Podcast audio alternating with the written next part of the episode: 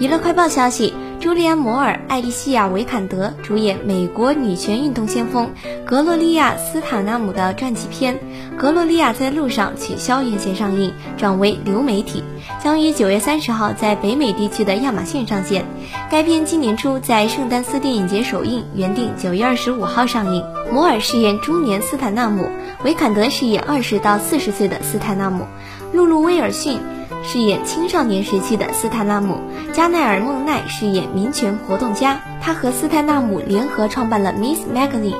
贝特·麦德尔饰演社会活动家、律师、政治家。贝拉·艾布扎格，他和斯坦纳姆、雪莉·吉泽姆、贝蒂·弗里丹等女权主义者一起创立了全国妇女政治核心小组，后来成为了美国众议员。近年来，斯坦纳姆在全球担任活动组织者和演讲者，作为平权问题的媒体发表人。